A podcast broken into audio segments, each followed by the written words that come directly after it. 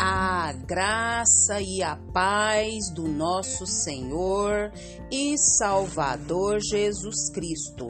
Aqui é Flávia Santos e bora lá para mais uma meditação.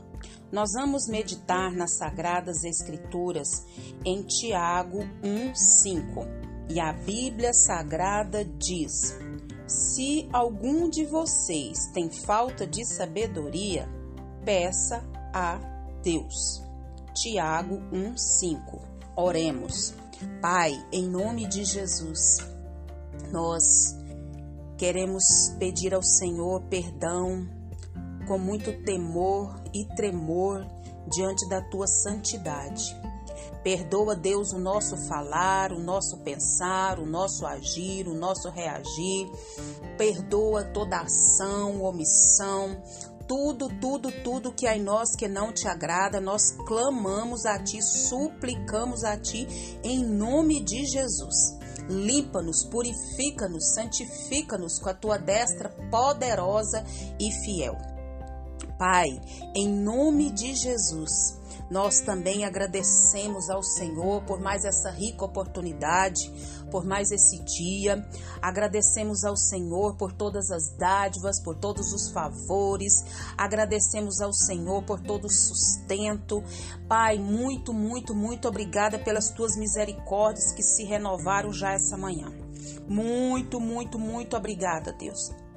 Em especial, agradecemos o Senhor tem enviado Jesus para nos salvar, para pagar nossa dívida, para nos resgatar das trevas para a tua gloriosa luz. Clamamos a Ti nesse momento por todas as autoridades governamentais do nosso Brasil. Vá de encontro a cada um. Vá de encontro, Deus, presidente da República e todos que trabalham, Pai, com ele com o Senado, com Brasília. Pai, em nome de Jesus, que cada autoridade governamental desse país venha ao pleno conhecimento da verdade, do juiz e da justiça. Meu Deus, meu Pai, age com mão forte, com mão de poder e não permita, Pai, que se cumpra leis que vão na contramão da tua palavra. Pai, salva o nosso Brasil, Pai. Salva o nosso Brasil do comunismo. Salva o nosso Brasil, meu Deus amado, das heresias. Salva, meu Deus, nós clamamos a Ti, suplicamos o Teu favor. Pai, fala conosco, fala porque nós necessitamos de ouvir os teus ensinamentos. Pai amado, nós necessitamos de aprender, necessitamos da tua graça, necessitamos, Pai amado, da tua direção. Nós clamamos e já somos agradecidos no nome de Jesus. Amém. Nós vamos falar hoje sobre construindo. Estamos aí já no segundo mês do ano de 2023. O que você já construiu ou o que você já tem colocado como projeto diante de Deus, o que você tem trabalhado, feito para para que tudo isso seja construído para a glória de Deus. Provérbios 24, 3 diz que com sabedoria se constrói a casa. Pois é. E a Bíblia diz, como nós já lemos, se alguém de vocês tem falta de sabedoria, peça a Deus. Pode pedir que Deus dá, porque Ele é a sabedoria. Ele é, Ele não tem, Ele é a sabedoria.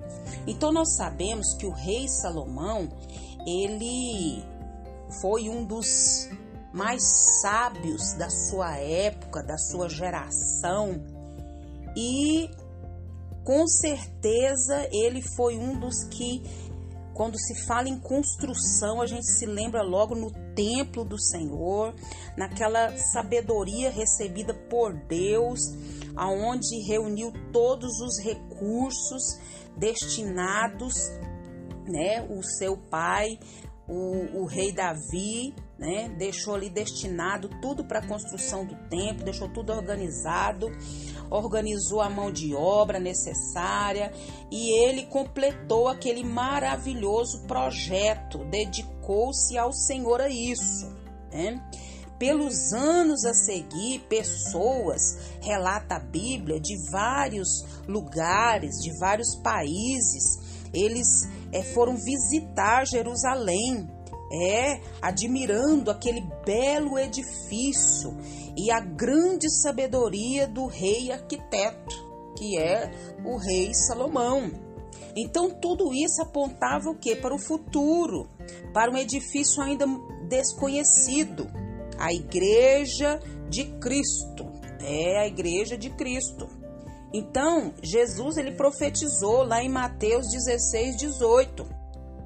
Ele disse o que? Edificarei a minha casa, né?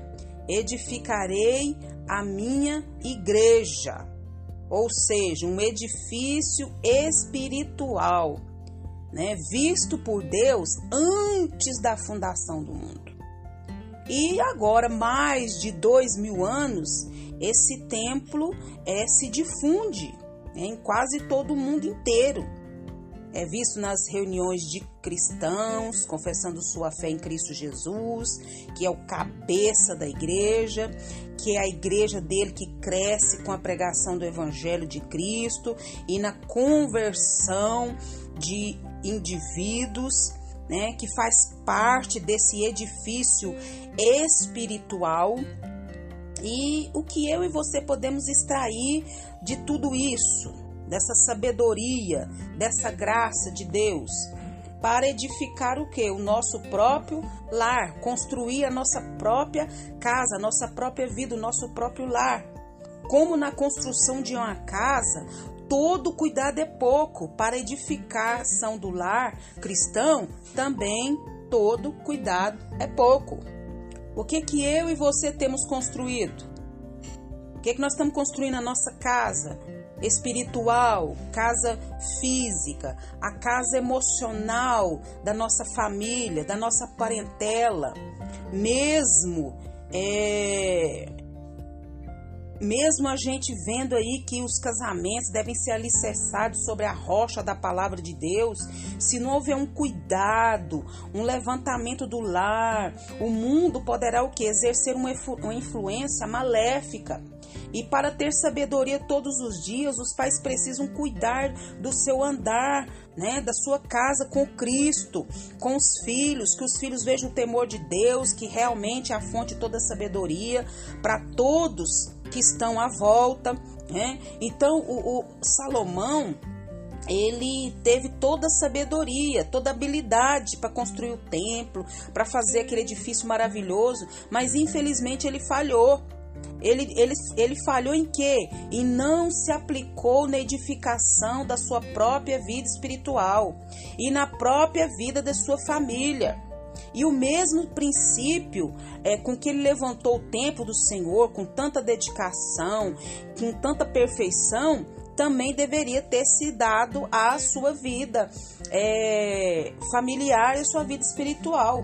Então, diante de qualquer desafio da vida, há recursos. E é, nós precisamos o que desse recurso, dessa sabedoria que vem de Deus, porque é só Deus que pode nos dar sabedoria.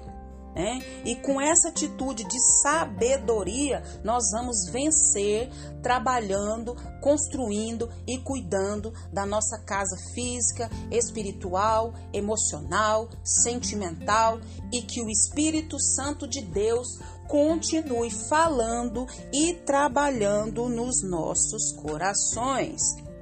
Pai, em nome de Jesus, diante dessa palavra, Pai, nós queremos pedir ao Senhor perdão, Pai, perdão, porque nós temos, ó Deus amado, muitas das vezes falhado nessa construção da nossa casa espiritual, da nossa casa familiar e de tantas outras áreas da nossa vida, Deus. Tem misericórdia. A tua palavra diz que quem não tem sabedoria peça, então dai-nos sabedoria na construção da nossa vida. Faz a tua grande obra, é o nosso pedido nessa hora.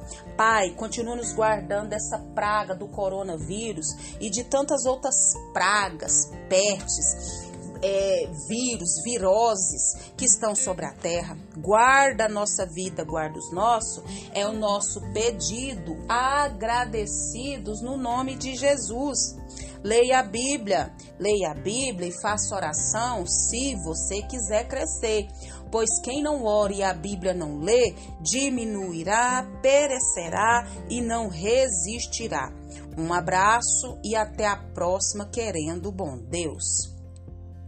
Que o Espírito Santo de Deus construa toda a obra da nossa vida. Amém.